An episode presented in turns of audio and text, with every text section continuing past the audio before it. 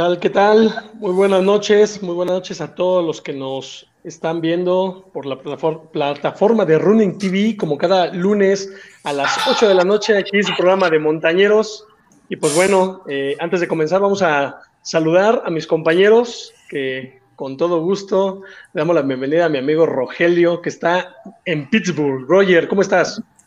Buenas noches, Gabo. Buenas noches a todos. ¿Por qué arrancaste como nervioso? Ni que fuera tu primer programa, cálmate. No, ¿cuál nervioso? Pues es que ya ves las fallas técnicas, todo pasa al final, ya cuando uno está arrancando, el micrófono se desconecta. Pero bueno, ay, ay, ay. Eh, ¿sabes qué pues pasa? Que sí estoy nervioso.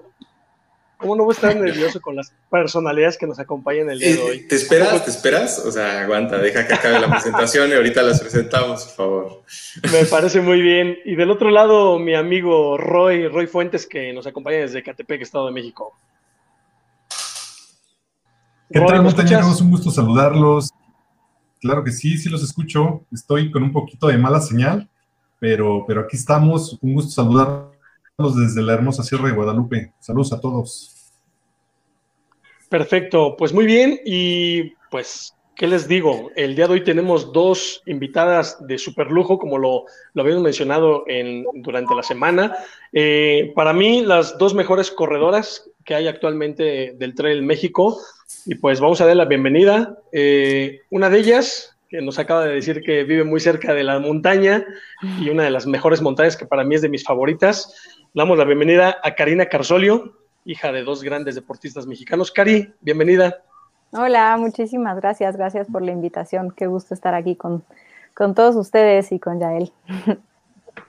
Perfecto, muy bien, Cari. Y del otro lado, que ya, ya, mencionaste a la otra corredora, corredora oaxaqueña, eh, acaba de ganar los 50 kilómetros de Cerro Rojo. Y pues bueno, desde la ciudad de La Verde Antequera, Oaxaca.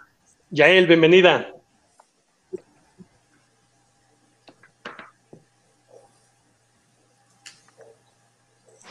¿Ya me escuchas? Me un poquito. Hola, ¿qué tal? Buenas noches a todos. Pues primero que nada, gracias por la invitación aquí al programa. Un gusto. ¿Sí me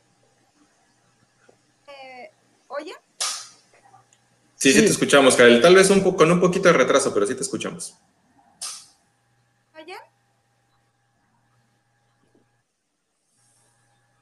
es que sí, como que igual está fallando la señal aquí, como está por lo de las lluvias y esto está fallando un poquito. Si quieres, quita el video y solamente con puro audio para que no tengas problemas. A ver si eso ayuda. Sí, yo creo que sí puede ayudar. Nada más dale clic ahí en la camarita.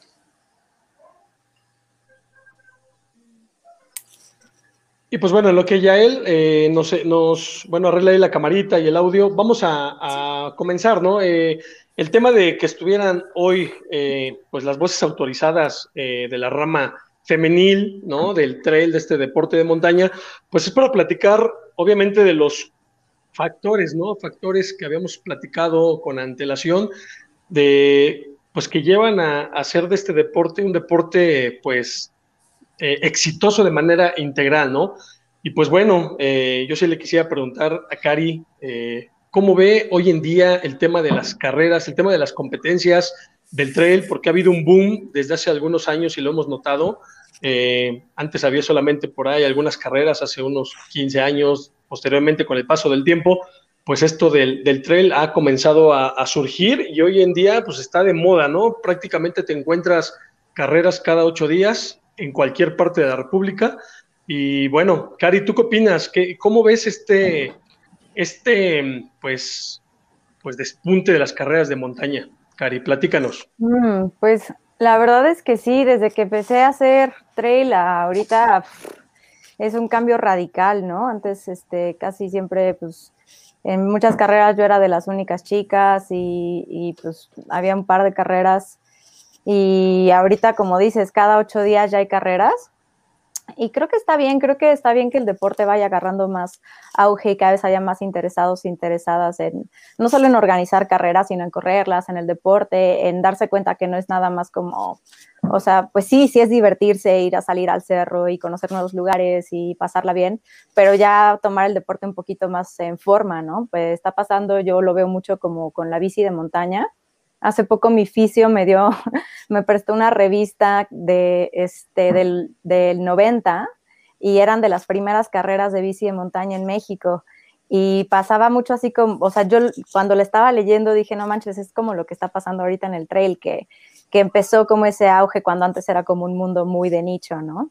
y ahora pues las ves y ya son mundiales y este, tienen seguimiento este, internacional y siento que el trail está justo ahí que está justo en el momento en volverse ya un deporte que incluso tal vez dentro de no mucho pueda ser considerado olímpico, ¿no? Eh, y que cada vez los y las corredoras tienen más dedicación al deporte, este, a la nutrición, a la fisioterapia, a todo, em, como un deporte en serio, ¿no? Ya con entrenamientos en serio. Y eso está, está muy padre, pero al mismo tiempo creo que puede pasar un poco como ha pasado con la bici, que se pierde un poco este, pues, e, ese nicho tan bonito que es el trail, ¿no? En el que, a diferencia de carreras de calles, pues entre todos nos apoyamos, si te hace falta algo te lo damos, eh, y pues que es más por la belleza del lugar y por el entorno y así, y que pierda un poco ese toque mágico, a mi parecer, y que empiece a agarrar como este, esta mercadotecnia, ¿no? Y que se vuelva más como un negocio y no tanto como un, pues hacerlo sí con dedicación y sí con entrega, pero también con, pues con esa humildad que caracteriza al trail, ¿no? Oye, Cari, una pregunta, justo mencionaste dos palabras muy, muy importantes, mercadotecnia y negocio, ¿no? Muchas veces el crecimiento de un deporte, especialmente en estos tiempos, va de la mano precisamente con los recursos. ¿No? Entonces, ¿tú crees que este boom se dé más por el tema de las preferencias deportivas o se dé más por el tema, como bien dices, tal vez un poco de marketing, tal vez un poco de negocio? ¿Por qué crees que se, se dé un boom de repente? Pues no creo que los pueda separar, la verdad, ¿no? O sea, en cuanto empieza a jalar una cosa, pues todo el mundo quiere. Entonces, eh, yo creo que va de la mano en que está de moda no solo, no solo el deporte del trail, sino las actividades al aire libre, ¿no? Ya outdoor, ¿no? Todo el mundo, ah, ya subí al pico, ya hice esto, ya hice el otro, afuera, ¿no? Y, y las redes sociales han hecho que este boom sea muy rápido y a escala masiva porque pues de repente alguien te está compartiendo un lugar hermoso y todo, ya 50 personas le preguntaron dónde es y de repente ese lugar ya dejó de estar solito, sino que se llena de gente, ¿no? Y todo el mundo quiere la foto eh, de cierta forma en tal lugar, ¿no? Eh, y, es mucho, muy de moda y siento que en parte las organizaciones se agarran de esta moda y pues sí se hacen eventos muchas veces por negocio, ¿no? Eh, lo cual no está mal en el sentido de que pues tampoco vamos a estar haciendo todo de gratis, ¿no? Pero eh, siempre y cuando se tenga un cuidado en el que finalmente lo estamos haciendo por y para la naturaleza. Entonces, eh, cuando se piensa en el impacto ambiental que tienen las carreras de trail, híjole, está, está medio fuerte, ¿no? Y a mí se me hace incoherente que como amantes de la naturaleza, pues nos estamos aprovechando de ella eh, y dejando un montón de basura y además sacándole un provecho pues, bastante fuerte económico en muchos casos, ¿no? Em, y pues pocas veces dejando algo a cambio, tanto a las personas que, que, están ahí como, como al entorno mismo, ¿no? Sí, justo, justo yo quería eh, empezar con, con un tema así. Precisamente, ¿no? El, el, el, objetivo de la plática es decir, oye, pues cómo, cómo puede mejorar todo esto de manera integral, ¿no? Y bien, bien lo, lo dividías un poquito, ¿no? En, tal vez un poquito la parte de negocio, un poquito la moda deportiva, ahora también metemos el entorno ambiental, ¿no? Y en el deber ser o lo ideal sería que todo, que cada una de las partes tuviera una ganancia, ¿no? Los atletas con eventos bien organizados, ¿no? Con carreras muy padres en lugares muy bonitos, ¿no? Los organizadores, si, es, si el tema es el negocio, pues que tuvieran una, ganancia económica, pero también, ¿no? El lugar donde se llevan a cabo estos, estos eventos tuvieran una ganancia de parte del corredor, no solamente para conservar el lugar donde se están llevando a cabo, sino para mejorarlos. Totalmente. Sí, y fíjate que mm, a mi parecer, hay pocas organizaciones en México que lo hagan. ¿No? Pocas organizaciones que se fijen eh, en dejarle un beneficio no solo a la naturaleza, sino a la comunidad que vive ahí, ¿no? Que finalmente nosotros como, pues, la verdad, foráneos a ese pueblo, ¿no? Llegamos como de turistas y dejamos hecho ahí nuestro reguero y estuvo padrísimo y la foto y con el letrero de, ¿no? Este, letras de colores y mírenme en la meta y todo bien y nos vamos y la comunidad ahí se queda, y entonces, eh, sí, ok, tuvieron una muy buena fuente de ingresos de turismo ese fin de semana, pero el resto del año, eh, pues ahí se queda. Entonces, muchas veces yo creo que el interés debería ser, al, menos aquí en México, que las comunidades este, ahí pues, lo necesitan, fijarnos también en la comunidad. Y me doy cuenta que, em, por ejemplo, en Europa, que he tenido la oportunidad de participar en carreras allá, son tan bien organizadas, o sea, de verdad es impresionante, o sea, le dejan a la comunidad, tienen un fondo muchas veces para eh, impacto ambiental, ¿no? Para disminuirlo, a los corredores los tratan así, wow, increíble. Y en parte es porque sí está, eh, o sea, hay, hay, hay, fondos, ¿no? Tienen buenos patrocinios y demás, pero en parte también es porque se dan cuenta que si no hay ese interés mutuo, ¿no? Esa reciprocidad, pues el deporte se estanca y entonces pues se dan cuenta que tiene que haber esa reciprocidad. Así es. Oye, y por ahí Yael, ¿ya, ya nos escuchas Yael? Creo que Yael sigue teniendo problemas, ¿verdad? De, comunicación. Sí, ¿Ustedes me escuchan? Sí, sí, te ahí, escuchamos. Ahí te escuchamos.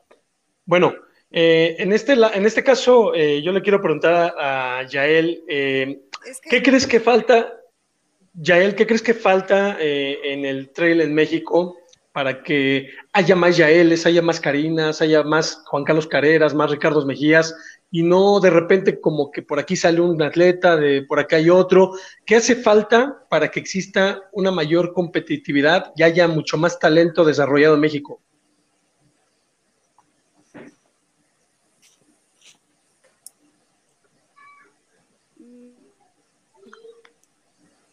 Bueno, pues a mí pasa más en, México, como los organizadores que hacen los eventos, como nosotros como atletas, unirnos como comunidad y pues no lucrar con el, deporte, ¿sabes? Eh, una parte importante que mencionó ahí Karina, ¿no? De, de que haya... eh, ay, se me fue la palabra. Reciprocidad. Este, eh, ¿Me escuchan bien? Sí, Javier, tú continúa.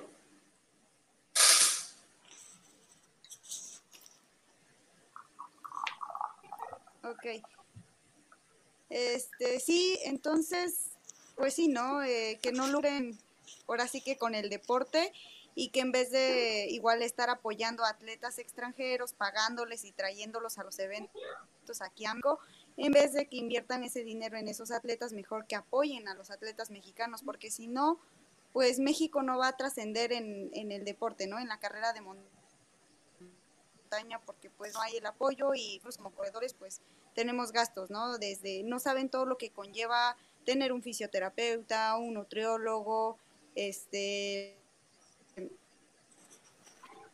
los gastos de, de traslado, transporte, alimentación. Entonces nos llaman suertudos a los que estamos en podium, pero no, no saben todo el sacrificio que viene detrás, lágrimas, sudor, este, todo eso, ¿no? Entonces, para que haya más atletas elite en México, se necesita realmente el apoyo tanto de los que organizan los eventos como de, del mismo gobierno, ¿no? Que pues vemos que la en México no apoya, entonces pues nosotros buscamos nuestros propios medios, pero pues por esa simple razón pues muchos atletas se desaniman y mejor prefieren pues hacer un lado el deporte y seguir con su, su trabajo o lo que tenga, sus actividades diarias. Entonces, México, ¿no? Y pues recalcar un punto muy importante que no lucren con el deporte. Y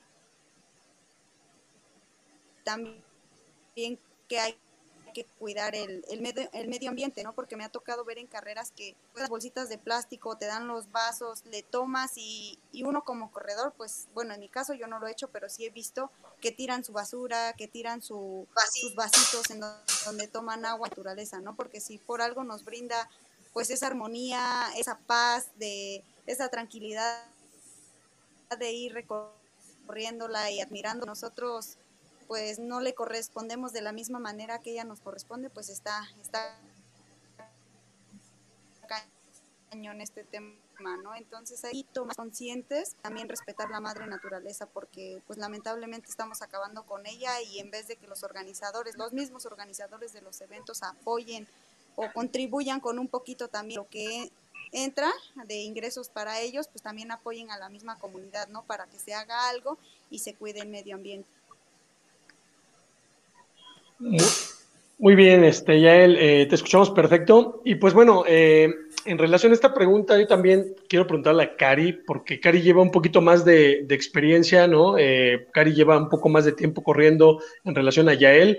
Y bueno, Karina, tú has visto, y, lo comentaste muy bien, has salido a Europa, has competido en cierre final, eh, has estado ahora sí que en las grandes ligas eh, midiéndote con las demás. ¿Qué, es lo que le falta a México hacer? ¿Qué, está haciendo bien eh, otros países? ¿no? sabemos que los, los europeos están dominando las carreras de montaña, pero, pero, pero México tiene talento, México tiene montañas, México tiene todo para poder ser potencia, porque ya lo, ya lo, ya lo, hemos, lo hemos demostrado, ¿no? Con un Ricardo Mejía que dominó las, las carreras los noventas y los 2000. Eh, ¿Qué necesitamos, Cari, para que haya más Ricardo Mejías, más Juan Carlos Carreras y no solamente tengamos un atleta de buen nivel cada 10 años?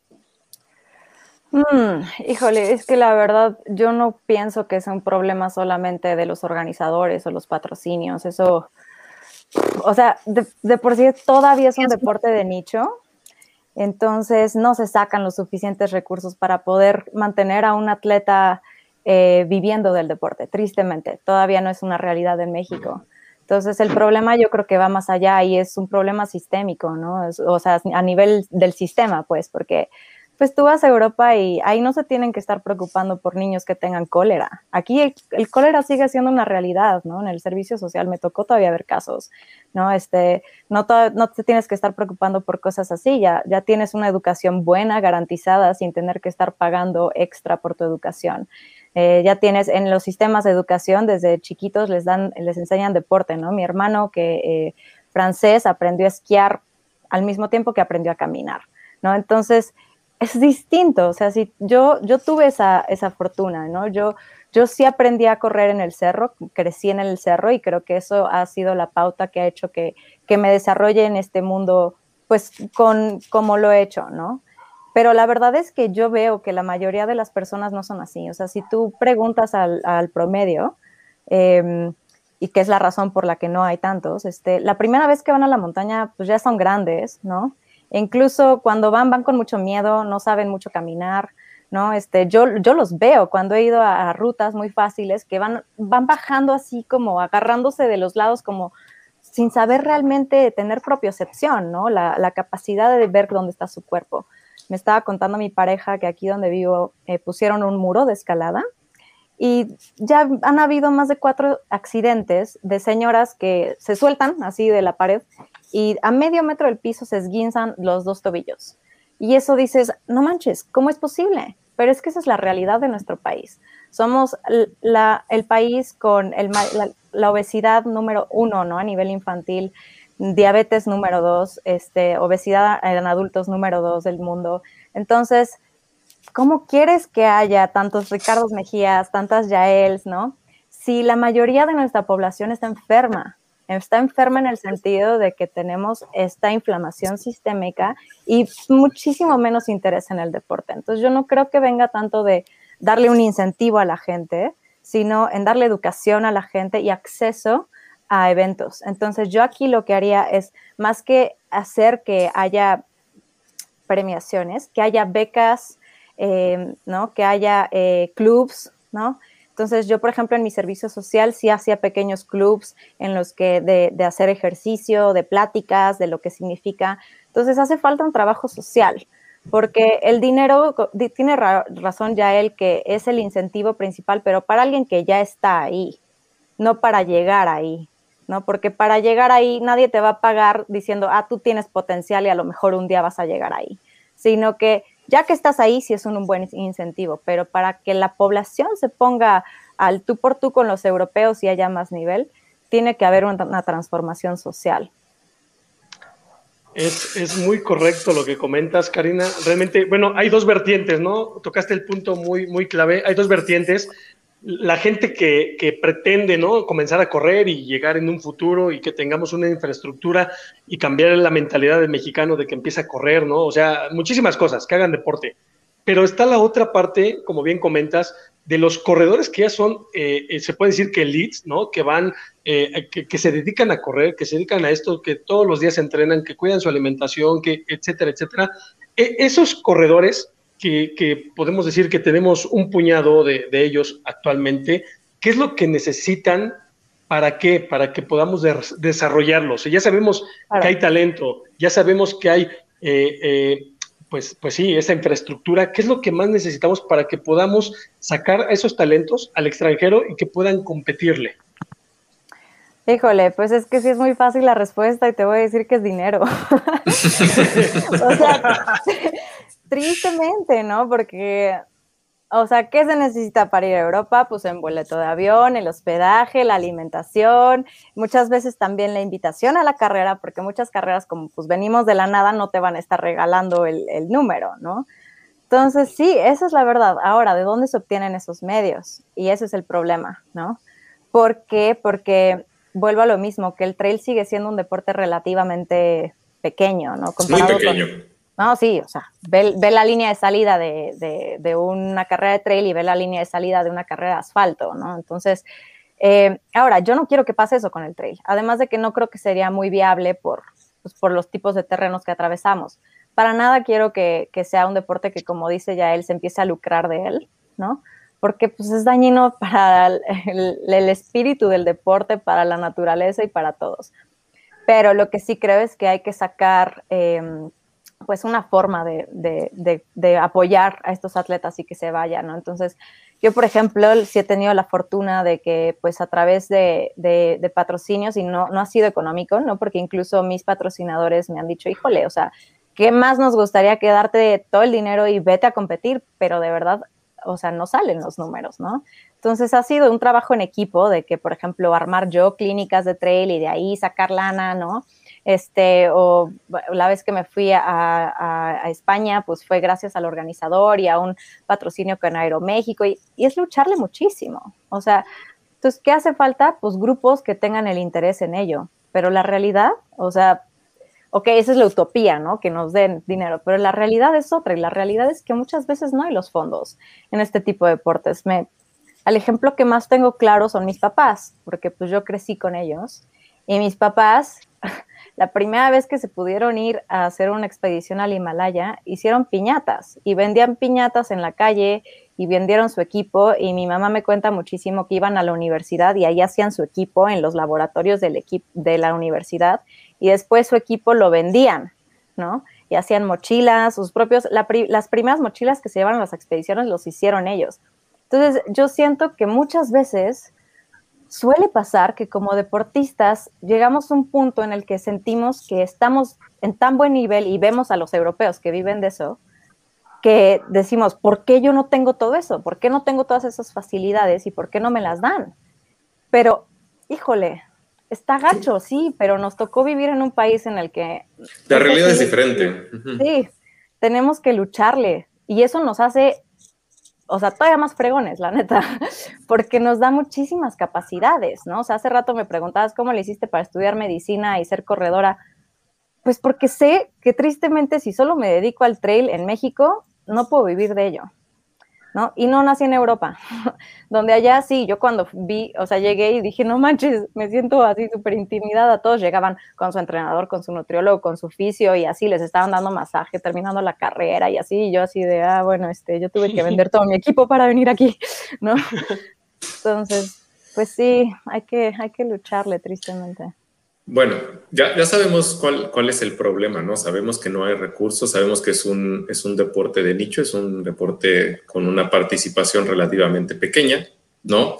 Ya sabemos, pues, finalmente, cuál es nuestro problema. Ahora, ¿cómo, cómo tenemos ideas para resolverlo? ¿No? Porque creo que, creo que lejos de, tal vez decir muchas o repetir muchas veces las cosas que pues, sabemos que están mal, ¿no? Creo que en algún momento tenemos como comunidad de trail, porque creo que, ah, como bien decía Karina, no es un deporte en el que tú llegues a la línea de salida y no conozcas a nadie y te vayas exactamente igual. No es un deporte en donde tú te encuentras a alguien en un sendero y si te vas muriendo, sabes que esa persona se va a acercar a ti y te va a ayudar. Y es por eso que en, el argot de muchos países no se conoce como carreras de trail, se conoce como comunidad de trail. ¿no? Entonces, ah, lo, que, lo que me ha tocado en lo personal vivir ¿no? Que, también ahora sí que tuve la oportunidad de salir varias veces, es que la gente, tanto carreras como competidores, como incluso los, los gobiernos locales, se apoyan entre sí para sacar un beneficio, ¿no? Muchas veces los, los gobiernos locales lo que sacan es fondos de los mismos corredores para darle mantenimiento a, los bosques, a las montañas, etcétera, que, con, que ellos mismos no cuentan. ¿no? Los corredores tienen acceso a parques que normalmente no están abiertos para grupos grandes, precisamente por las limitaciones o las restricciones que tienen para entrar a un parque de estos. Y las organizaciones obviamente tienen un buen ingreso porque les da la oportunidad a los mismos corredores de estar en lugares y de organizar eventos en donde no, no pueden estar cualquier día, porque hay muchos parques simplemente que tienen un, un aforo limitado. ¿no? Entonces, esa unión entre los tres es lo que realmente hace que empujen ciertos eventos que, que pueden tener muy pocos años, que pueden tener dos o tres años, y de repente ya son considerados eventos grandes. Mm. ¿no? ¿Por, ¿Por, qué? Porque como, ahora sí que como personas, como comunidad, nosotros no podemos hacer lo mismo. Claro, yo creo que sí se puede, ¿no? Finalmente vemos eventos que, que antes de, que estuviera la serie, ¿no? De esta famosa de, Salmon, ya tenían un buen número de corredores, ¿no? Ahí se generan recursos. Esos recursos se pueden aprovechar, definitivamente se pueden aprovechar para muchas cosas, ¿no? Entonces, yo creo que también como corredores, incluso es nuestra responsabilidad, ¿no? El saber en dónde tenemos que apoyar a la organización, donde la organización se tiene que apoyar en los gobiernos federales, locales, ¿no? Y donde los mismos gobiernos locales se tienen que apoyar en los recursos que tienen naturales o incluso en las comunidades que habitan esos lugares, ¿no? Entonces, si, si cada, cada parte hiciera su, ahora sí que lo que le corresponde, yo creo que sí se puede lograr. Finalmente hay dos o tres eventos que ya brillan porque, porque simplemente tienen un buen lugar donde se realiza, la organización es buena, ¿no? Tienen buen nivel de participación. Entonces, pues, es un paso, solamente un pequeño paso el que nos falta. Tampoco es que, estemos reinventando la rueda, ¿no? Sí, sí. Ya, eh, Roy, ¿tú quieres preguntar algo? Creo que Roy. No te escuchamos. Roy, no te escuchamos. ¿Estás muteado? Ya le dio pena. No. No, se escucha. Eh, bueno, Yael, ¿estás por ahí? ¿Ya nos escuchas, Yael, sí? Yael, Yael. Bueno, sí, sí, escuchamos. Recuerda que tiene un poquito de delay. Sí. ¿Ustedes me escuchan? Sí, te escuchamos, Yael. Eh, bueno, en, este caso, Cari. Eh, es que no, tiene un poquito de desfase ahí, este, pero bueno, eh, quiero preguntarle a Cari, eh, en este caso de las carreras que actualmente hay, obviamente de las, hay muchísimas carreras hoy en día, pero de las más sobresalientes, de las de más renombre en los últimos años o, en el último año, ¿qué crees que falten para que se consoliden, Cari? No mencionemos nombres, pero hablemos en general de las carreras más importantes que ha habido, eh, que hay bastantes hoy en día, pero de esas carreras en general, ¿qué crees que hagan falta para que se consoliden como carreras de primer nivel? Em, pues primero me iría a la organización, ¿no? Porque muchas veces sí, por ejemplo, para comparar un poquito y que se entienda, cuando tú te metes a una página web como de una carrera como Ciercinal, es súper fácil encontrar todo, ¿no? Te metes y este, pues te dan toda la información súper bien. Eh, en cuanto te registras, te mandan otra vez toda tu información y, todo está muy accesible y muy obvio, ¿no? No tienes que estar indagando cosas. Y aquí yo, pues desde, desde que empecé a correr he tenido el tema en el que pues, tienes que indagar todo, ¿no? Y conseguir números del organizador. Oye, ¿y a qué hora va a ser la salida, no? Casi, casi. Em, y entonces creo que ahí eh, hace falta esa organización, ¿no? Para que todos los eh, corredores eh, nos organicemos bien para esta carrera y tengamos bien planteado todo, ¿no? Entonces, esa es como la parte más, este, no sé cómo decirlo, como estratégica, estrategia previa, ¿no? Hace falta que mm, haya cierta, a mí sí me parece cierta regularización con respecto al marcaje. Entonces, hay carreras muy buenas en las que el marcaje es, obvio, pero no invasivo. Entonces, y está hecho con materiales que no son dañinos para la naturaleza, ¿no? Eh, en cambio, hay y, y, esto es porque los organizadores detrás de, este tipo de pensamiento consideran el impacto que van a tener, ¿no? Eh, por ejemplo, estos tipos de traídas que tenían muy buenas, en las que ciertas marquitas se quedaran ya al, para siempre, ya que cualquier corredor eh, senderista pudiera ir a recorrer la ruta y se volviera parte del deporte nacional, ¿no? Que eso a mí me parece bellísimo. Eh, entonces, regular, ¿no? Las, eh, que sea un marcaje coherente y este, consciente. Em, y que sea casi casi obligatorio por parte de, de, las carreras que van a organizarlo. ¿no? No, no queremos estos tachones en los árboles, en las piedras, en las paredes de las comunidades, este, estas cintas de precaución dándole mil vueltas a un lugar, todo eso no es necesario, francamente, ¿no? Mm, y eso me lleva también al tema de, la organización hacia la comunidad. Entonces, yo pienso que cualquier organizar, organizador que va a hacer un trail debe tener algún tipo de compromiso hacia la comunidad en la que va a hacer el trail. Entonces, ya sea que tenga una iniciativa eh, tipo, tipo lo que han hecho algunas carreras, ¿no? De regalar equipo de trail o de dar clínicas de trail y así también contribuyes al deporte nacional, ¿no? O incluso algún sistema de educación o becas, algo. Algo tienes que dejarle a la comunidad que te está dando permiso de estar en sus tierras. Eh, dejar las tierras igual que las encontraste, ¿no? A mí típico que vas a correr una ruta después de la carrera y está hecho un asco. Entonces eso pues, no debería de pasar, ¿no? Y em, también coherencia con los corredores, que van a ir a tu ruta. Entonces, hay carreras que no se enfocan en los corredores elite y está perfecto. No hay carreras que su convocatoria es para quien sea, quien quiera ir bien, quien no tampoco, y está perfecto. Así es la forma en la que lo hacen y se respeta. Pero yo creo que si como organización tu, tu como foco va a ser los corredores elite y traer buen nivel a la competición, pues entonces sí, como en el caso de Ciercinal, tratar de darles aquí pues un, un buen colchón, ¿no? Este hospedaje, transporte, alimentación, a lo mejor algún incentivo económico si está dentro de los recursos de la carrera, ¿no? Y, son diferentes vertientes y las dos están bien, ¿no? Pero creo que si vas a ir por uno, tiene que haber una forma de enfocarse y si vas a ir por el otro, hay otra, ¿no? Y está perfecto.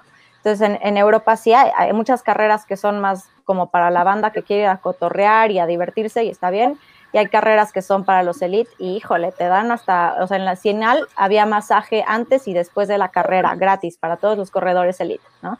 Cosas así. Y eso es un incentivo muy, muy bonito para los que corremos carreras, ¿no? Y ya si tú como corredor elite dices, no, yo quiero ir a la otra porque su ruta está increíble, pues muy tu decisión, pero ahí estuvo clarito, ¿no? Este, todo. Entonces, eh, esas, esas cosas, ¿no? Naturaleza, comunidad y los corredores. Oye, Cari, quería preguntarte. Sí, me escucho un poco mejor. Perdón, ahí me escucho un poco mm, mejor. Te escuchamos con, un poquito con eco, Roy. Un poquito con eco, ok. Eh, alcanzo a formular, ¿se escucha que nos siente bien para formular ahí unas preguntas para las invitadas? Sí, claro, vas. Rapidísimo, miren, este, Karina, me, me, me gusta mucho todo lo que has comentado, la verdad me parece muy acertado, creo que es importante ver todas las aristas de, pues, que tienen que ver con, hacer mejor este deporte y el hecho de que haya sustentabilidad, el hecho de que haya cultura es algo muy importante. Y en ese sentido me gustaría preguntarles a ti y a él, ¿qué hacen los corredores elite o qué deberían de hacer los corredores elite para mejorar este deporte. Ya vimos el tema de los organizadores, ya vimos el tema de las comunidades, el tema del gobierno, pero ¿qué es lo que hace el corredor elite o qué debería de hacer el corredor elite? O incluso qué no hacer, como a lo mejor no asistir a una carrera que sabes que no cumple con, con, este, con estos protocolos de ecologistas o con estos, incluso estos protocolos de sanidad. ¿Qué hacen los corredores para hacer mejor este deporte o qué deberían de hacer? Mm, ¿Quién, quién contesta? ¿Yael o yo? No sé si Yael nos escucha. Yael, si nos escucha.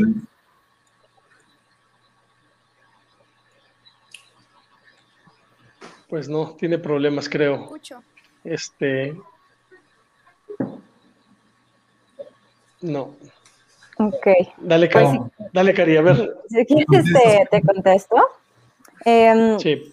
Creo que volvemos al mismo tema de educación, ¿no? Muchos, muchos atletas pues, no tienen esa educación social y ambiental, ¿no? Em, entonces, yo solo puedo hablar por mí, ¿no? ¿no? No puedo hablar por nadie más, no tengo idea qué hagan los demás, si hacen algo, pero sí he visto, por ejemplo, este eh, pues, las campañas que ya tienen muchos atletas, ¿no? Por ejemplo, Kilian, ¿no? Con su eh, fundación de apoyo a la montaña, a glaciares y demás. Em, es de los únicos que he visto con este tipo de iniciativas. Ahora, no estoy segura si, bueno, no estoy segura si puedo compartir esto, la verdad, pero al menos algo que se me hace muy bonito es que al menos este año eh, por parte de, de Salomon Global se está pidiendo que cada atleta tenga al menos un proyecto social o ambiental, ¿no? Y entonces ya es requisito para el atleta y eso me parece fabuloso. Me parece fabuloso que como organización te des cuenta que este deporte no va a ir para ningún lado a menos que los atletas y las atletas tengan un interés social y ambiental. Entonces, este, eh, pues por mi parte, porque tampoco sé de mis compañeros, eh, yo sí tengo proyectos. Em, eh, y eso es algo que ya tengo desde antes. Siempre, cada año he tratado de hacer algo social o ambiental, ya sea clínicas para las comunidades o limpiezas, eh, organizaciones de trails en las que haya este, pláticas, este, ¿no? De, por ejemplo, por partes de biólogos, eso lo hicimos en Tasco. Em, y aquí pues estoy en un proyecto de baños secos, entonces por mí puedo decir eso. Eh, pero nada más por mí, la verdad. Claro.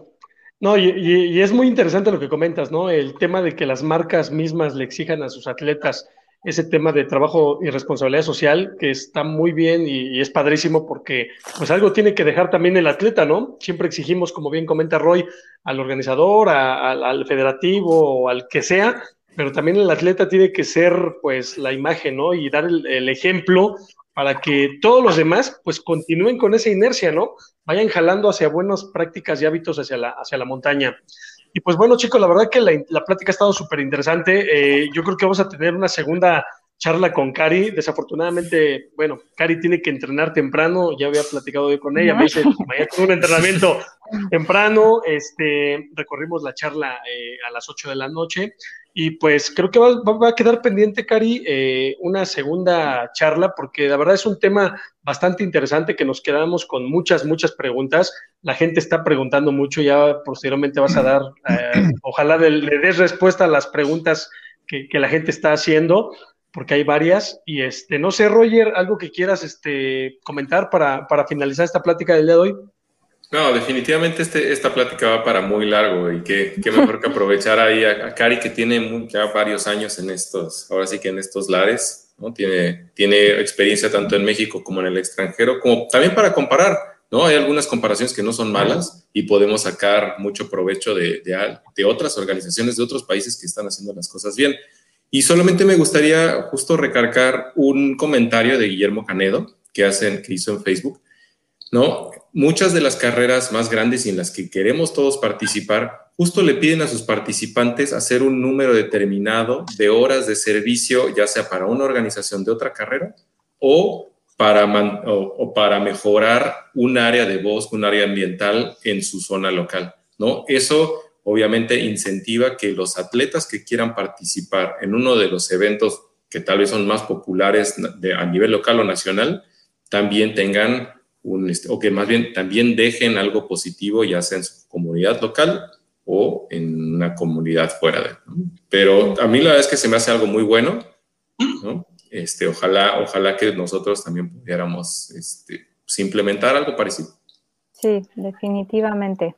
Nos queda mucho por hacer, pero justamente, pues poco a poco y que salga el mensaje y que al menos un chip chiquito a alguien se le haya cambiado y dicho como, ah, ok, la próxima vez voy a hacer esto.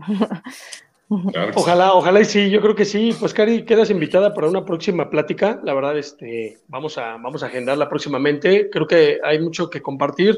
Eh, como bien comenta Roger, eh, eres una de las chicas con más eh, trayectoria en el trail, que te has mantenido a un nivel muy bueno. Y pues yo creo que este, estamos esperando tu regreso, Cari. Esperamos verte.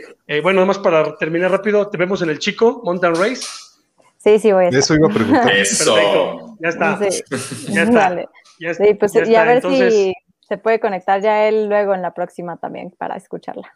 Sí, fíjate que desafortunadamente para la gente que nos ve, ya él está en la ciudad de Oaxaca, bueno, está en Oaxaca. Eh, desafortunadamente ha tenido problemas en las últimas conexiones que, que, ha estado en Montañeros y bueno, eh, esperemos que en una próxima eh, haya una buena señal y platicar largo y tendido de, de, estos temas que pues son de mucho interés para la, para la comunidad, ¿no? Este, como bien comenta Roger, una comunidad de, de trail que es un grupo pequeño, pero que siempre está con la necesidad de conocer y de tener mucha información de, este deporte, ¿no? Así que, bueno, Cari, te agradecemos la, la, que hayas estado con nosotros en Montañeros y nos vemos próximamente. Muchísimas gracias por la invitación y que tengan una linda noche todos. Igualmente, gracias. Gracias. Nos vemos en el Chico, Cari. Saludos. Ahí nos vemos. Dale, bye. Pues bueno, chicos, ya escuchamos. Eh, desafortunadamente ya él tuvo otra vez problemas de, conexión. Este es un problema el tema de la señal. Y pues bueno, ahí sí, con, la señal, ¿qué podemos hacer, no? Ya es imposible. A la próxima te vamos a mandar a ti, Gabo. yo me voy a Oaxaca. Aunque, aunque alguien así la antenita.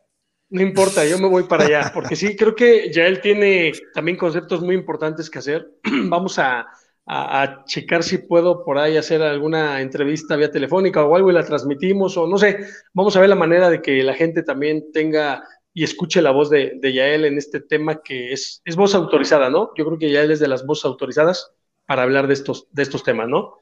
Y bueno, vamos a pasar a, al siguiente punto. Roger, no sé si quieras este, agregar algo más de esto o ya le damos al, a lo siguiente. No, nada más, pero es que ya, ya me, interesa el, siguiente tema. Ya, dale. No, pues bueno, eh, Roy, eh, ya están por ahí nuestros, nuestros eh, invitados también que tenemos el día de hoy por ahí conectados. ¿Los, ¿Los ves? Ya los tenemos aquí, los tenemos aquí ya muy atentos y vamos a presentar. Perfecto, antes de presentarlos, Nelly Pineda, que se hace presente. Hello. Ok, oh, perfecto. Hola. Nelly Pineda y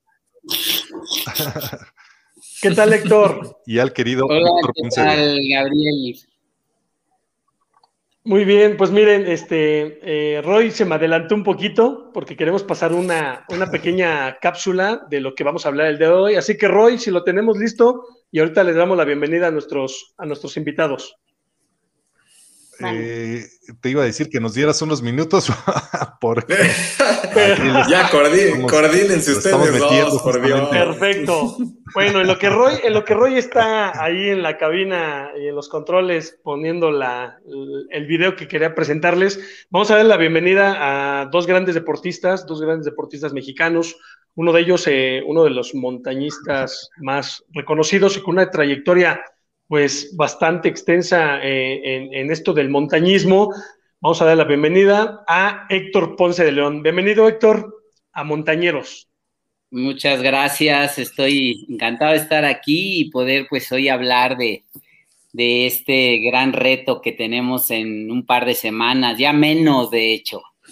Menos, menos. Ya Nelly, ya Nelly ya le sudaron las manos. Porque, la cara. Pues de, este, de este lado les presento a Nelly Pineda, una gran eh, atleta mexicana, ganadora de la primera edición de, de, este gran reto que hoy vamos a platicar, desde Cero Challenge. Y bueno, eh, es, un, es un reto fascinante. De hecho, quería comenzar esta plática con, con el video de, de de, la edición, de la primera edición, ¿no? Es un cortometraje por ahí de dos minutos que ahorita lo vamos a presentar, porque sí es importante que la gente sepa, ¿eh? a veces falta, ¿ya lo tenemos listo? Bueno, si está listo, vamos a arrancarnos con él, que la gente lo vea y ahorita arrancamos de, lleno, ¿va? Dale, Roy. Sale, vamos rapidísimo. Mm. Un segundo, un segundo, ¿eh?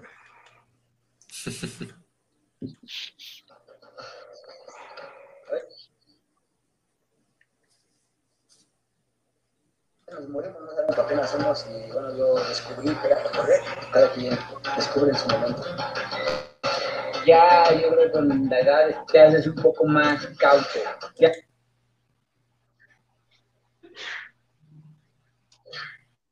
ya no quieres sufrir tanto. Para mí es un reconocimiento como poco, ¿no? Que pensara que yo fuera la competencia.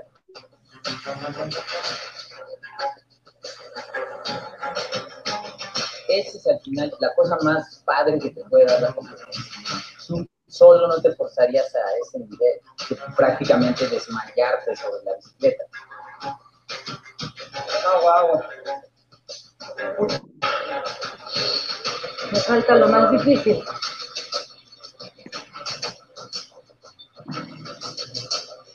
Más sabe el diablo por viejo que por diablo.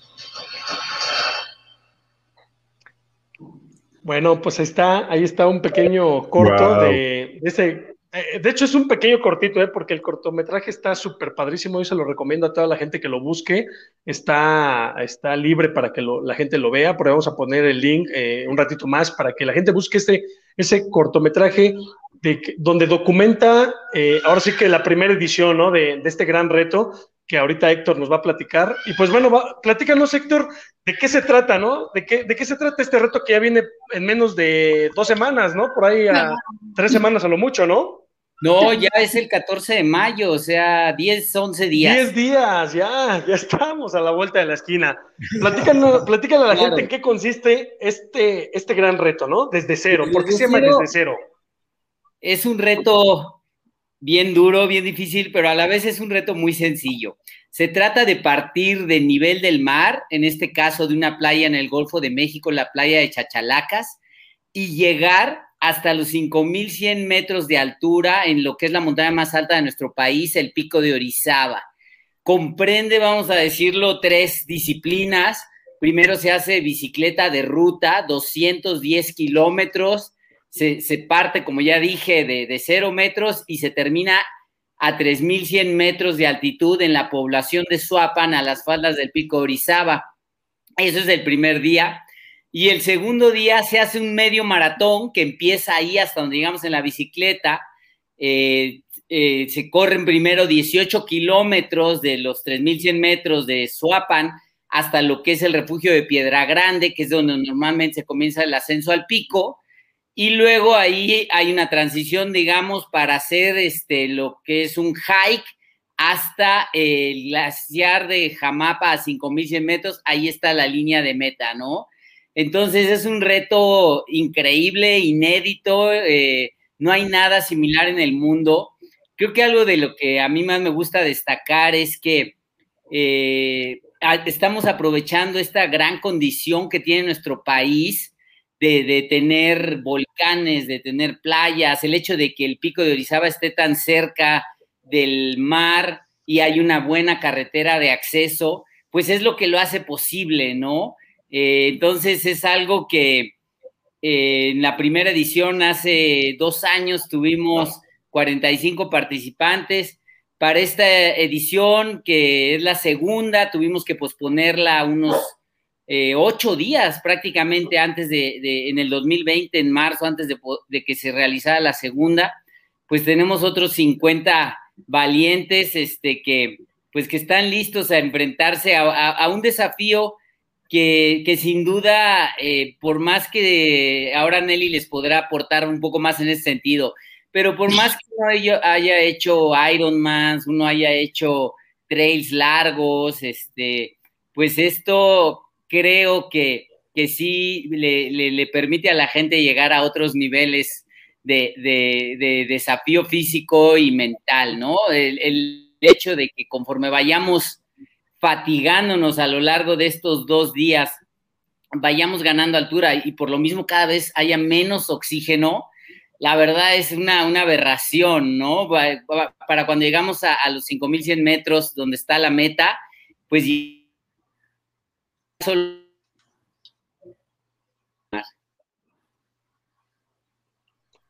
Ese es desde cero. Eh, no, pues es que es, nada más me lo imaginé y, recuerdo las imágenes del cortometraje viendo a los atletas bajar de la bici, ¿no? Después de pedalearle, no sé, casi 10 horas, supongo. Eh, Nelly, en este caso yo te quiero, te quiero preguntar, ¿cómo se prepara un atleta para este reto? O sea, ¿cómo te preparas desde el aspecto físico, ¿no? Porque tienes que trabajar altura, eh, ¿Cómo te preparas desde la parte de, la resistencia? Porque tienes que estar haciendo ejercicio durante más de ocho horas.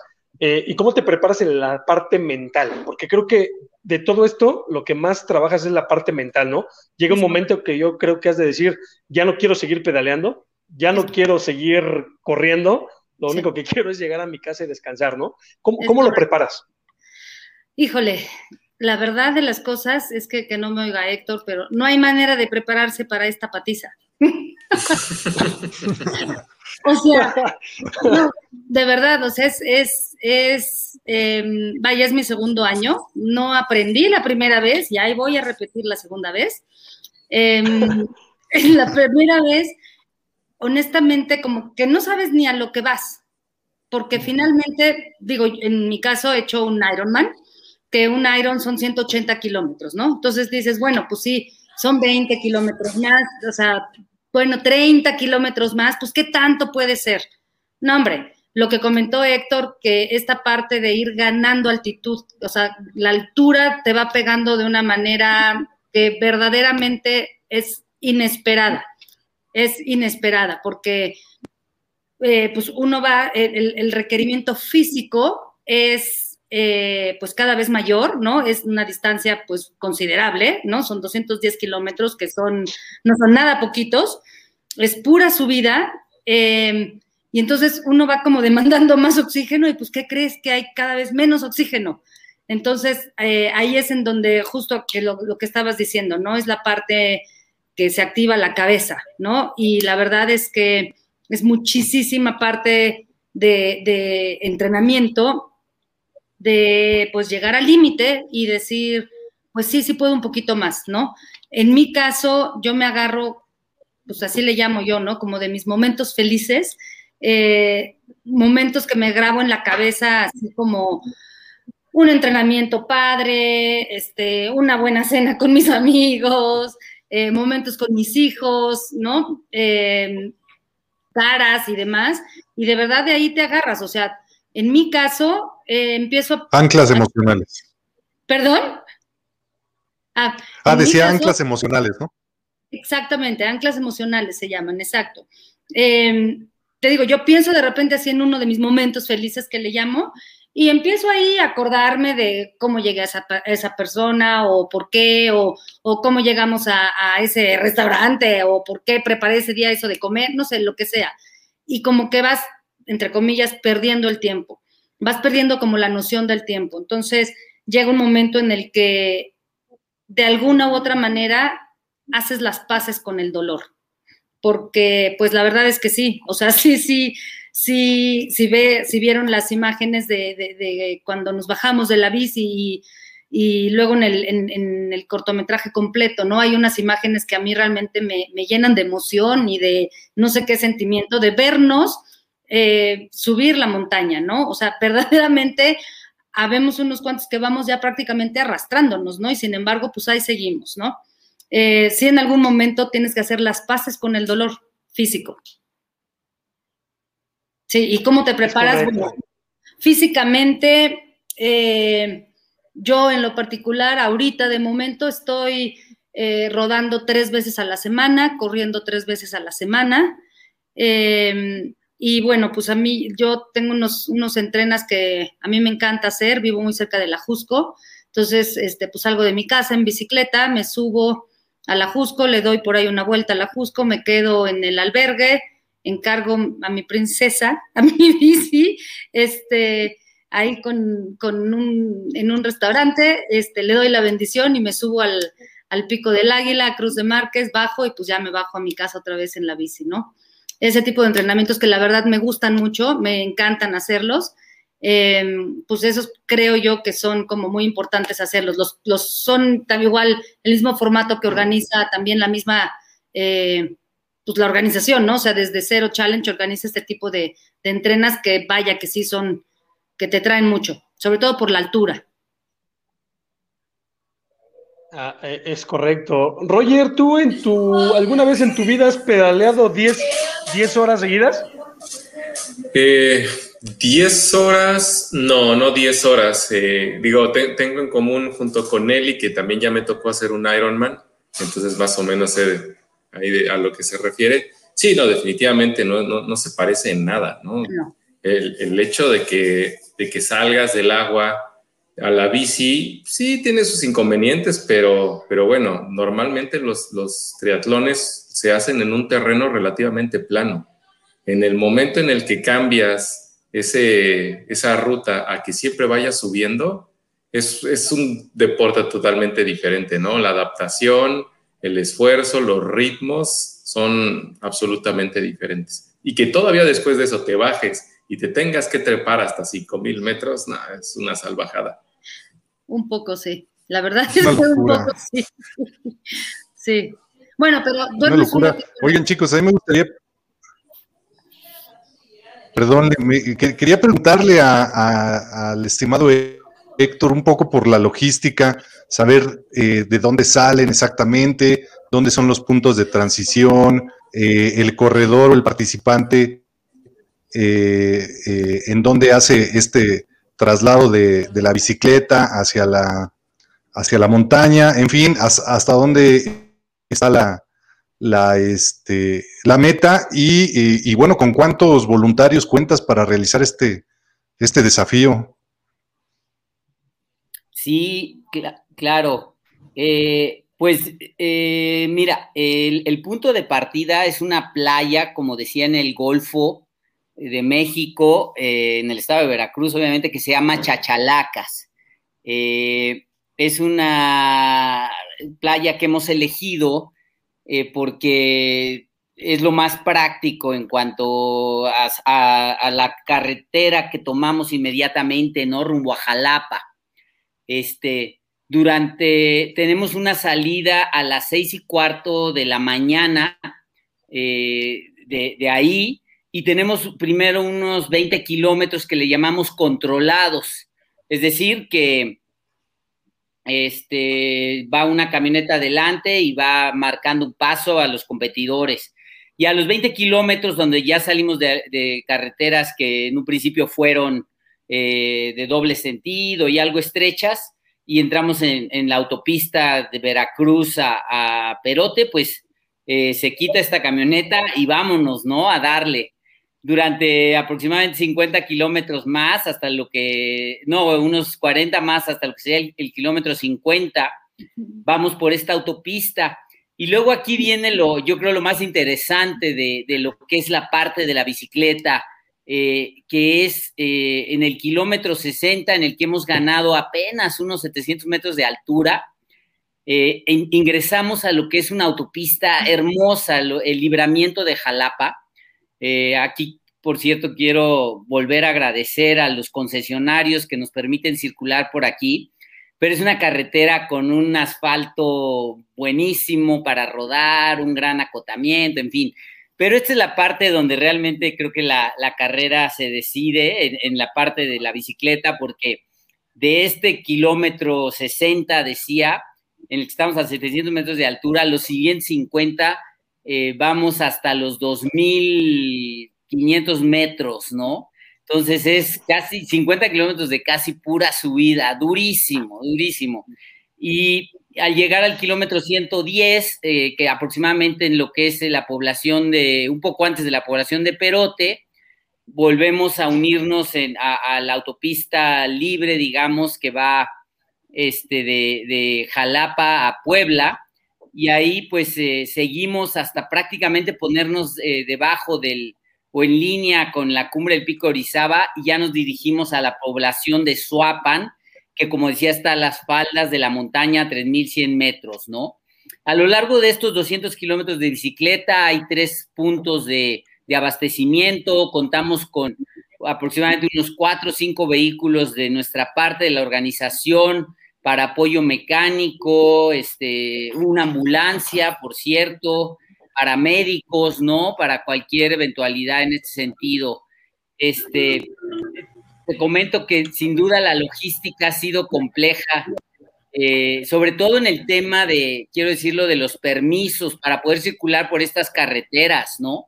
Que normalmente estará prohibido, como pueden ver en estas imágenes ahora, son autopistas, ¿no? Y yo creo que esto es algo de lo que hace la carrera muy interesante este, que, que es la buena calidad de las autopistas, que de nuevo aquí vemos esto que les decía, el libramiento de Jalapa, permite que se ruede a muy buena velocidad. El año pasado el ganador de este tramo de la bicicleta, Daniel Graf, hizo aproximadamente ocho horas, ¿no? En estos 210 kilómetros, 3.500, ahí lo vemos a Daniel llegando, cruzando la meta, ¿no? Este, y esa es la población de Suapan, donde está la meta. Este, ahí vemos, como dicen, cómo llegan los competidores. Y este es el segundo día que salimos de donde llegamos en la bicicleta, pero ya empezamos en lo que es pura terracería. La verdad son bien bonitos estos 18 kilómetros hasta el refugio de Piedra Grande, porque como pueden ver es terreno muy corrible, no es lo que se llama terreno técnico, muy empinado.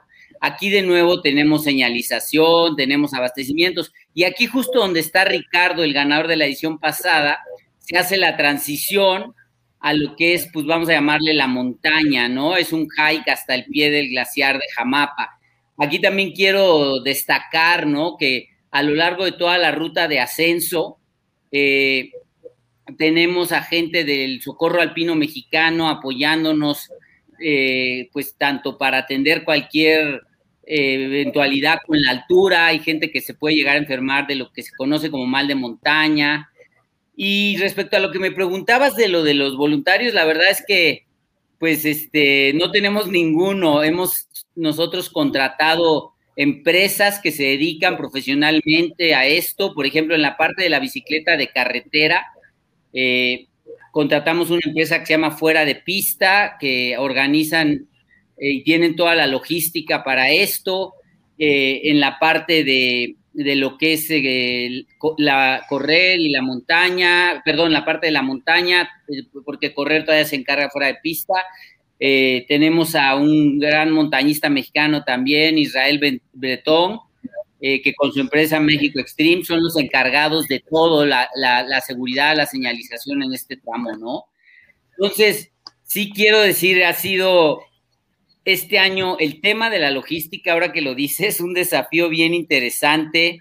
Eh, nos costó mucho más, fue un gran esfuerzo, no quiero dejar de decirlo, conseguir los permisos, este, eh, por supuesto que con el tema del COVID se complicó aún más, eh, había que conseguir hasta no objeciones de cada una de las municipalidades por las que atraviesa la carrera, de la Secretaría de Salud de los estados, en fin, ¿no? Este, pero bueno, lo conseguimos todo, estamos listos y este, y pues otra vez muy emocionados, ¿no? De poder realizar una vez más este gran evento.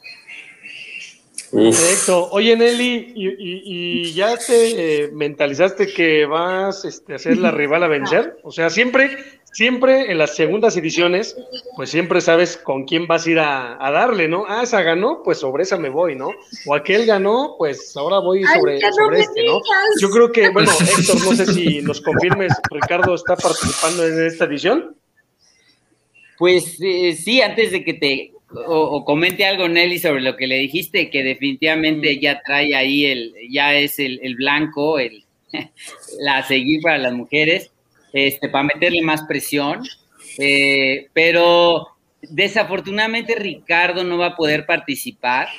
Eh, sé que ha tenido algunos temas de lesiones y no se ha podido recuperar y sobre todo no se ha podido entrenar como él quisiera, ¿no? Yo entiendo que con lo profesional que es Ricardo, eh, no querría presentarse si no está en buena forma, ¿no? Para, para hacer un buen papel. Y, pues sí, él, él, hubiera sido el, el, defensor de ese título que ganó el año pasado. Este, eso fue algo para mí eh, magnífico como organizador del evento, ¿no? Que tuviéramos a un atleta de su calibre, varias veces campeón del mundo de, Sky Marathon, en fin, ¿qué, podemos decir de Ricardo, no? Y, creo que también ver a Ricardo llegar en esas imágenes, ¿no? Eh, bajarse de la bicicleta y prácticamente desmayarse, este, alguien de, su nivel, de su capacidad, pues, pues dice mucho, ¿no? De, lo duro que puede ser este evento, ¿no? Aún para alguien como él. Y este, pues sí, eh, no va a poder participar. Sin embargo, sí quiero decir que tenemos participantes muy, de muy, muy buen nivel este año otra vez. Este, fíjate que el año pasado, sí quiero hacer ahí este comentario, fue un año interesante porque los tres primeros lugares de, la varonil y de la general, todos teníamos más de 50 años. Empezando con Ricardo, que tenía 56, yo con 52, este, y, Luis eh, Guerrero, eh, perdón, no sé si es Gutiérrez o Guerrero, perdón, el tercer lugar, este, que tenía 50, ¿no? Entonces, pero yo creo que este año va a ser el año de los jóvenes. Tenemos ahí a, un chico, Santiago Jerez, que, que, trae un nivel en, Ironman, no sé si Nelly haya oído el nombre. Este, hay un Ironman en nueve horas, tenemos otro chico, Diego, se me va el apellido. En fin, tenemos a varios jóvenes, eh, 20, eh, 30 años. Yo creo que este, esta, pues, eh, a diferencia de la primera edición, va a ser el año de los jóvenes. Oye, Héctor, ¿y cuántos valientes? Eh, tenemos 50. Originalmente para la segunda edición teníamos 70. pero, y lo entendemos desafortunadamente, cerca de 20 participantes, pues por este tema de la pandemia no se pudieron preparar como quisieran, ¿no? Y de hecho yo lo encuentro hasta responsable que hayan decidido que si no estaban en, buena forma, pues este, no, no hacerlo. Entonces, volvemos, eh, tenemos 50, aproximadamente unos 5 más que la primera edición, aunque como digo, eh, íbamos a tener 70. Y lo que sí, pues nos está dando mucho gusto es que eh, creo que la carrera se está dando a conocer entre buenos atletas de México, de tanto trail runners como ciclistas, como Ironmans. Esto creo que también es algo bonito, ¿no? Que atrae de varias disciplinas. De varios deportes. yo creo un, punto de encuentro entre los triatletas, los trail runners, los este, ciclistas, ¿no? Y, y les exige a cada uno como reinventarse un poco como atleta, ¿no? Por ejemplo, en el caso de Ricardo es un ejemplo muy bueno. Eh, pues se tuvo que poner a entrenar en la bicicleta, que aunque me comentó que la practicó de joven, eh, subía, ¿no? Entonces, creo que para él resultó muy interesante esta, esta de ponerse a entrenar a algo, pues que en lo que no era su fuerte, ¿no? Y así Así creo que es el caso de muchos atletas y es uno de los atractivos interesantes de la carrera, que los obliga a salirse un poco de la zona de confort, eh, dicho entre comillas, en la que han caído en su deporte, ¿no? Sí, fíjate, sobre eso te quería comentar, eh, porque digo, tú eres eh, una persona que se ha dedicado a la montaña, ¿no? y, y, bueno, en este punto quiero que nos platiques un poquito, haciendo un paréntesis, ¿cuáles han sido tus montañas que has conquistado? Para que la gente conozca un poquito, ¿cuáles son las montañas que, has, que has logrado hacer cima? Pues este, digo, he, conseguido hacer cimas, ahorita si las enlistara, pues, pues serían muchas. Este, pero las más dime tres que para ti te han marcado, tres, tres cimas. Pero creo que a, mí lo que me interesa es empezar por, o, como me gusta presentarme es como un alpinista, o sea, yo lo que disfruto son los ascensos de dificultad. más que lo que es ser un coleccionista de cumbre, de que he hecho las 14 8000 o los 7 cimas, o a mí siempre lo que me ha traído es eh, el, montañismo que presenta dificultad técnica, ¿no? Y que, y que, y que te exige de otra manera, ¿no? Y eh, creo que de lo más destacado, empiezo por decir, pues por lo, porque la gente que no se dedica a esto, que no está muy informada, yo he tenido la oportunidad de hacer tres, tres veces cumbre en el Everest, en la montaña más alta del mundo. Yo hice, de hecho, el primer ascenso mexicano junto con Yuri Contreras de la cara norte. He hecho otras seis montañas que superan los 8000 metros. He hecho también, pues, escaladas de dificultad en, en paredes de montañas en los Andes, en Alaska, en, los Alpes, desde luego en el Himalaya, ¿no? Y tal vez si yo tuviera que elegir una escalada que dijera esto para mí es lo más destacado y lo que más satisfacción me ha dejado, pues ha sido la escalada de una montaña que se llama Shishapagma, una montaña de 8000 metros en el Tíbet, por su pared sur, ¿no? Una pared de 2500 metros de altura.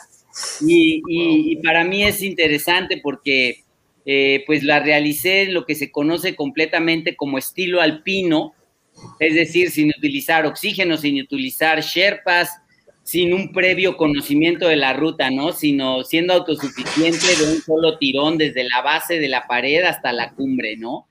Entonces, pues ese, es a grandes rasgos lo que, lo que yo he hecho en, en, este, en montaña.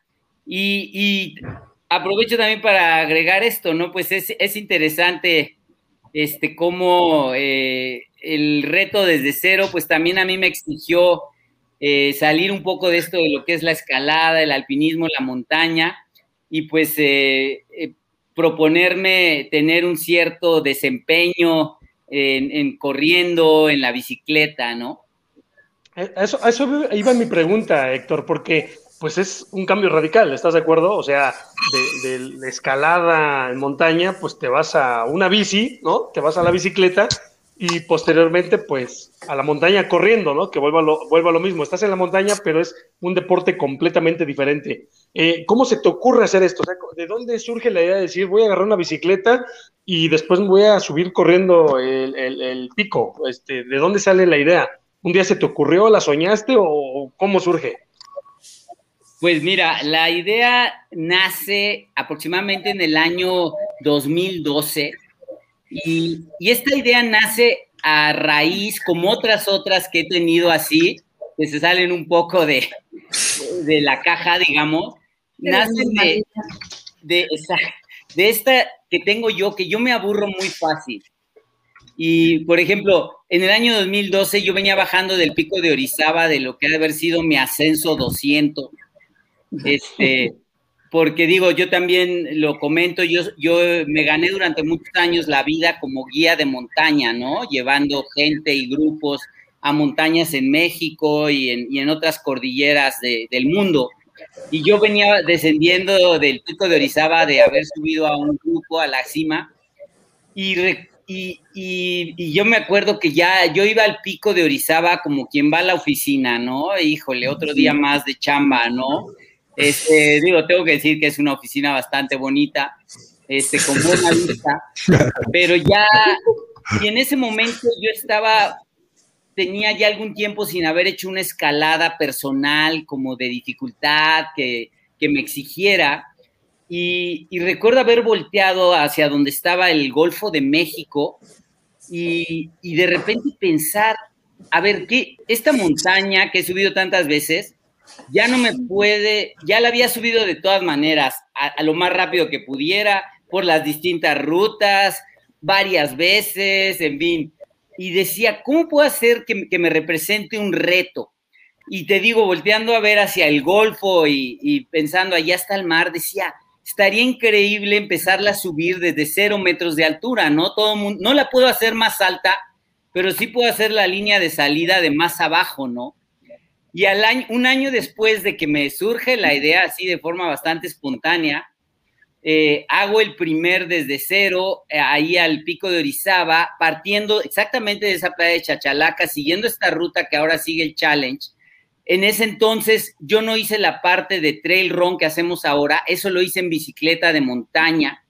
Este, y luego, y con la bicicleta de montaña llegué prácticamente hasta Piedra Grande y ahí me eché a correr a la cumbre, ¿no? Ese primer desde cero, que fue un esfuerzo continuo de 15 horas, este, y del cual también los quiero invitar. Hay un documental bien, bien bonito, bien interesante. Eh, pues, pues nace de eso, como digo, de esta necesidad eh, de, que tengo yo, de, que si ahora mismo no estoy siendo desafiado o no tengo un proyecto, pues me empiezo a aburrir, me empiezo hasta a deprimir, ¿no? Así es, Héctor. Y bueno, también compártenos, porque sabemos que no nada más has hecho ese reto aquí en México, ya lo hiciste también fuera de México, ¿no? Así es, hace un par de años, en el 2019, lo hice en el Kilimanjaro, la montaña más alta de África. La verdad, esa hace, hizo verse de alguna manera la del pico de Orizaba como algo sencillito. Este, y, este, y bueno, lo hice junto con Daniel Graf, por cierto, invité a Daniel a acompañarme en ese reto, ¿no? Y pues también fue algo bellísimo, ¿no? Lo de lo de poder eh, eh, hacer la, cumbre más alta del continente africano, el Kilimanjaro, eh, pues desde cero. Ese, en esa ocasión, pues llevó más tiempo, fueron aproximadamente unas 31 horas de esfuerzo continuo, ¿no? Wow. ¿Cómo ves, Roger? ¿Cómo ves? A mí, a mí me, llama mucho la atención, de verdad, el, esfuerzo que van a hacer el próximo, pues dentro de 10 días, ¿no? Los chicos que van a estar participando. Y Nelly, ya, ya me imagino que ya la emoción.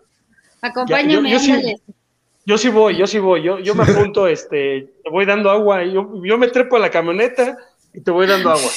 Ya me voy contigo corriendo los 18 kilómetros, no hay problema. No, pero, es bien padre eso, porque, porque no sé, Héctor, en este caso, lo que comenta Nelly, ¿es válido que alguien pueda acompañar al atleta o, no es válido? Eh, no, eh, sí hemos tenido peticiones en ese sentido, este, pero por ahora no lo estamos permitiendo. Sabes que, sobre todo por el hecho de que como si es una competencia, eh, digo, algo que, que nosotros queremos destacar antes que la competencia es como esta hermandad, esta comunidad desde cero, ¿no? De gente que quiere probar este gran reto. Este, y, siempre le insistimos a la gente, ahorita Nelly eh, lo, dijo antes y a ver si puede aportar un poco más en ese sentido. Pero es bien interesante ver cómo mucha gente llega pensando en la competencia y, y termina diciendo se trata de sobrevivir, ¿no?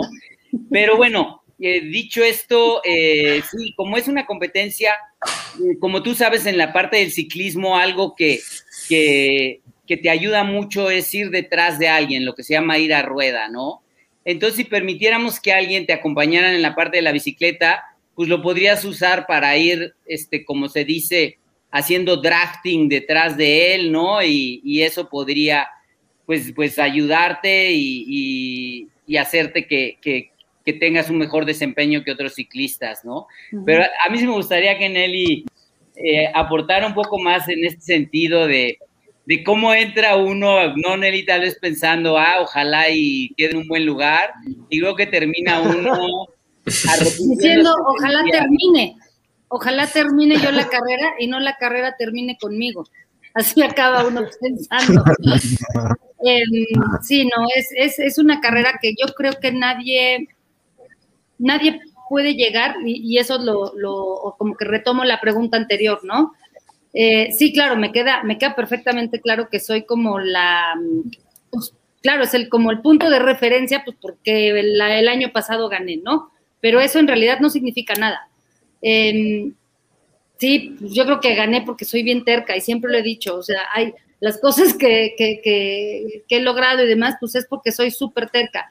Pero sí hay un punto en el que, o sea, yo misma, em, este famoso kilómetro 50 del que habla, del que habla Héctor, que realmente empieza una subida interminable, interminable, em, va como el 50, como al 120 por ahí. Eh, y recuerdo bien, hay un abastecimiento en el kilómetro 100, Héctor, si, si no me equivoco, 100, 102, por ahí. Sí. Eh, poquito antes de eso, porque para esto ya es una, es una, una subida, como digo, interminable, es la autopista y ya son, pues ya es pues, las 12 del día o no sé, por ahí, 10, 12 del día, y el calor es impresionante. El calor es así horrible, no hay una sombra, este, y bueno, en esta, en, a mí me tocó eh, ir mucho tiempo sola en la bici, ¿no? Eh, no pude agarrar ninguna llanta, iban algunos muy rápido o pues demasiado atrás, entonces fui mucho tiempo sola.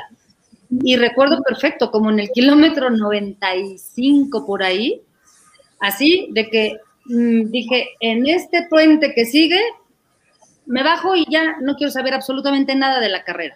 Y tal cual, o sea, llegué al puente a la sombrita y me tiré así al piso en, el, en la carretera, en el pavimento, eh, dolor de espalda, dolor de piernas, dolor de cabeza, dolor de todo. Eh, ya no quiero seguir, ya no quiero seguir, ya no quiero seguir. Eh, y bueno, pues de alguna manera, insisto, hice las paces con el dolor, hice las paces con, con el, pues aquí estoy y pues ya hay que sacarlo lo mejor que se pueda. Y sí, ciertamente dije, pues ok, bueno, voy a llegar al, al, al abastecimiento y pues a ver, ¿no? Y ahí en el, kilómetro 100, eh, bueno, pues ya me recuperé un poco y demás, y bueno, pues ya seguí, terminé y, tuve la, gran fortuna de ser la primera mujer también en llegar en la, en la bici.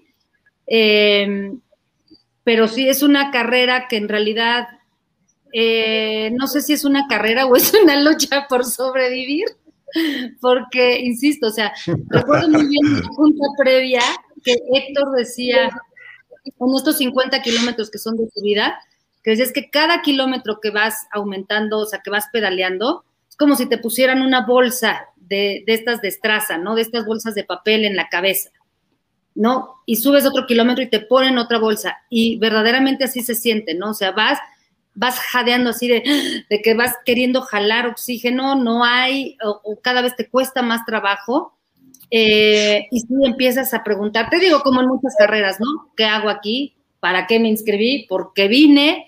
Eh, y bueno, ahorita pues creo que voy a sentir también pues como mucha presión, porque además hay, hay afortunadamente, hay varias mujeres también inscritas, eh, no sé cuántas, pero he visto ahí un par que pues también, bueno, tienen un súper nivel, ¿no? Entonces, pues bueno, va a estar, va a estar padre. Pero sí, definitivamente yo voy a arrancar con la idea de terminar. Nada más. Eso, ¿no? Tienes que, tienes que ir a refrendar, ¿no? Y como bien comentas, ¿no? Creo que es un, es un reto bastante, bastante exigente. Y pues yo sí quiero preguntarle a los dos, a los dos, porque mira, Héctor decía, en la vez pasada terminaron eh, corredores de más de 50 años, ¿no? Eh, Héctor, tú, en tu experiencia... No porque, 50, ¿eh? exacto, mira, y 50 y poniendo el ejemplo. Pero, pero fíjate que yo, yo este, les quiero preguntar, porque esto lo hemos visto en muchos deportes y ahorita acabamos de platicar con dos de las mejores corredoras que hay en México eh, en, trail. Eh, ¿qué, hace falta para que los jóvenes sobresalgan? ¿qué, hace falta, Héctor, para que de verdad los jóvenes hoy en día digan, quiero enfocarme al deporte? porque creo que eh, ya hay menos jóvenes con el paso del tiempo que, se, que han dejado de lado el tema deportivo, ¿no? Y se han enfocado a, pues, a la vida de, oficina o al trabajo, etcétera, pero el deporte eh, ya no lo están viendo como lo hacían antes atletas de antaño. ¿Qué, qué está pasando en esta brecha generacional? Pues, pues sí, eso que mencionas, desde luego, es algo que yo he observado y, sin duda me he hecho la pregunta, ¿no? ¿Por qué, por ejemplo, es, eh, siento que no hay eh, atletas de mi generación, eh, ya no los hay entre los jóvenes, sobre todo esta inquietud, este deseo. Y, como te digo, las conclusiones a las que yo he llegado es este, pues que lo primero es que creo que eh, hoy en día un, joven que, se propone practicar alguna disciplina de estas como eh, carreras de larga distancia, como este montañismo de cierto nivel, este, ya encuentra pocos incentivos, pero curiosamente no me refiero a incentivos económicos o apoyos en otros sentidos. Yo pienso que incluso eh, que se refiere más a, incentivos de tipo social, ¿no? Eh, y, aquí voy al tema que ya lo sé, es ya un cliché, es un lugar común de las redes sociales, ¿no? Por ejemplo, ir y correr 100 kilómetros a un pasito ahí despacito, pues eh, es mucho esfuerzo, es mucha dedicación, es mucha inversión de, muchas cosas. Y, y, para una fotito en redes sociales, este, pues mejor te conviene más algo como escalada deportiva en roca, te conviene más algo, me explico, eh, que, pues sea de más corta duración, de menos dedicación y, que, y que, te da este, a veces pues lo mismo que, que están buscando, ¿no? Entonces, a través de las redes sociales. Entonces yo eh, creo que se refiere mucho a eso, ¿no? A que ya no hay esta ambición de hacer el, deporte por el deporte en sí, ¿no? Por ejemplo, algo que yo creo que con lo que nos identificamos muchos de los de mi generación, es que más allá de tener logros, más allá de tener éxitos, eh, obteníamos casi nuestra recompensa, nuestra satisfacción en la lucha misma por estarlo intentando, ¿no? En el, en el sacrificio y en, el, en la disciplina, en todo el proceso, ¿no? Y, siento que ahora eso ya no es algo que motive a los jóvenes, ¿no? Que, también ya estamos muy orientados a los resultados. Es correcto. Eh, ¿no? Muy cierto. Todo, bien dice eh, Héctor, o sea, la verdad es que pues creo que también nuestra misma generación es un poco como la culpable, la responsable de esto. Eh, bueno, la misma sociedad como se ha desarrollado, ya las cosas son inmediatas, son inmediatas, ¿no? Entonces, yo, mm. por ejemplo, yo tengo dos hijos, uno de 26, uno de 24. Eh, como por qué mi mamá se va 10 horas a pedalear, a hacer una subida así, ¿no? O sea, como, como no, como no, no, no hay, no hay tanta pues, paciencia, o no lo sé, ¿sabes? O sea, lo que dice, lo que dice Héctor, coincido 100% con eso, es eh, quiero algo, pero lo quiero ya ahorita, ¿no? Y, y, pues esto, evidentemente, pues es una preparación súper larga, ¿no? Es una, es una, una disciplina, de hecho ya no es alguna preparación, yo ya no la veo, vaya, como una preparación como tal, ¿no? Y eso para mí es un estilo de vida la verdad. Así ¿no? es. Entonces, es, un pues, estilo de vida. Sí, y esto pues ya como que con las nuevas generaciones como que si ya no coincide tanto. Es correcto, yo creo que es una brecha, es un cambio generacional, creo que es un cambio generacional en todos los ámbitos y creo que en el deporte pues se ha visto marcado mucho más. Y pues yo creo que, mm, Roger, a menos de que quieras ahondar un poquito más en el tema, alguna pregunta que quieras hacerle Héctor, creo que vamos a tener una segunda charla, Héctor, pero con los, con los ganadores de esta edición. ¿Qué te parece? No, pues fabuloso, encantado de, que después del challenge este, nos vuelvan a invitar y traerles a, eh, no solo estaría padrísimo a los ganadores, pero si nos dan la oportunidad, a mí también me gustaría traer a ahí a mucha gente, tal vez vamos a decirlo a mitad de, pelotón y, demás, que...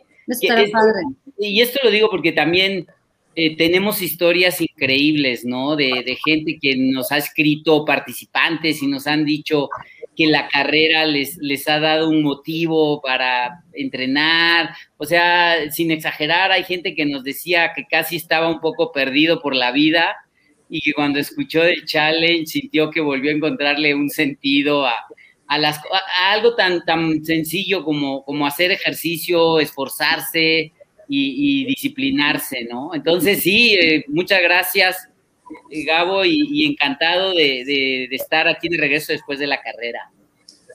Así es, eh, Roger, no, no, no, al contrario, creo que, dime Roger.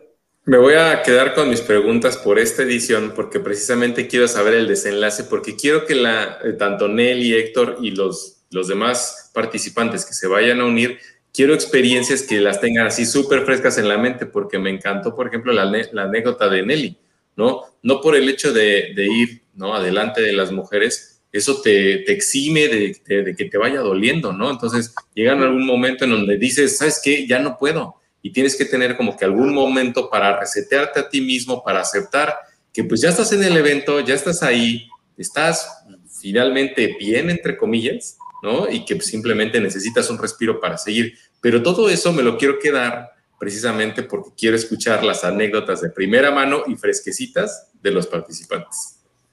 No, pues, pues de lujo. Eh, yo creo que ya acordamos aquí con Héctor que eh, terminando la carrera, bueno, en los próximos días vamos a ver qué, qué, qué agendamos para que nos platiquen pues de, del éxito que va a tener el, este reto. Estoy seguro que va a ser mucho mejor aún de lo que vivieron la, en la primera edición.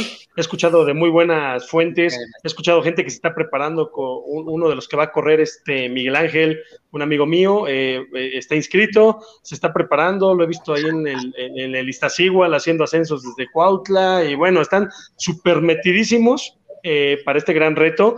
Y pues Nelly, te deseamos toda la, todo el éxito, eh, que te sientas muy bien, ¿no? física, mentalmente, que tu, que tu cuerpo reaccione. Vamos a estar muy atentos a, en esos dos días de, de, la competencia. Vamos a estar aquí, estar en las redes sociales de Running TV y en el programa de Montañeros dándole seguimiento. Y pues Héctor, muchísimas gracias por haber este, estado en este espacio. Eh, de Montañeros, que es un espacio que está destinado a, a, dar a conocer todo el tema deportivo, todo lo que conlleva con el tema de la montaña, no sea cual sea la disciplina, ¿no? Si es por bici, bueno, en este caso nos enfocamos mucho al trail, pero bueno, eh, eh, todo lo que tiene que ver con, con la montaña es, es, bienvenido, ¿no? Así que muchas gracias. Roy, ¿alguna, ¿alguna otra cosa que quieras compartir, amigo? No, nada, nada más agradecerles muchísimo a nuestros invitados. La verdad, estuvo muy, muy interesante la plática. Me parece eh, muy importante que que podamos eh, darle difusión a este tipo de retos que, que, pues son, son para gente fuera de serie y que nos permite pues acercar a las nuevas generaciones, ¿no? Que, que como comentaba Nelly, pues buscan lo inmediato, pues que, que, se empiecen a empapar de este tipo de, de eventos que pues son para, para, para carreras eh, no solo de larga distancia en ese día, sino me refiero más bien para atletas que están pensando en, en el largo plazo y no en carreras cortas de, de, resultado inmediato, ¿no? Muchas gracias a ellos y muchas gracias, por supuesto, a nuestros patrocinadores, a Mountain Squad, a Pangea Steel Running, a eh, Innovate y, pues bueno, agradecer también a Nemic y a Sport HG que se unen y gracias a todos los que nos escucharon. Y te faltó al consultorio de la doctora Elizabeth doctora... Castillo, que también es claro, la nutrióloga de Héctor, ¿no? Así Entonces, también por ahí mandó saludos. Un saludo, sí. Mandó, mandó saludos la doctora Eli y bueno, este. Me va a regañar, nos vemos. Eh, esto fue. me va a regañar porque no, no, me va a regañar ahorita, va a decir por qué no nos. Ah, no es cierto. Doctora, ya sabe que es la doctora aquí de la, la casa, nos da todos los tips de, de, de nutrición para toda la gente que, que, que, sintoniza Montañeros. Así que muchas gracias, Héctor, muchas gracias, Nelly. Y pues, chicos, nos vemos la próxima semana esto fue Montañeros, una edición más. Estuvo este día Karina Carsolio, Yael Morales. Pueden checar el programa ya a partir de mañana. Y Héctor Ponce de León y Nelly compartiéndonos toda la experiencia de Desde Cero Challenge. Esto fue Montañeros. Nos vemos la próxima semana. Me despido de ustedes. Soy Gabo y hasta la próxima. Hasta la próxima. Mucho éxito. Gracias. Nos vemos en la montaña. Bye.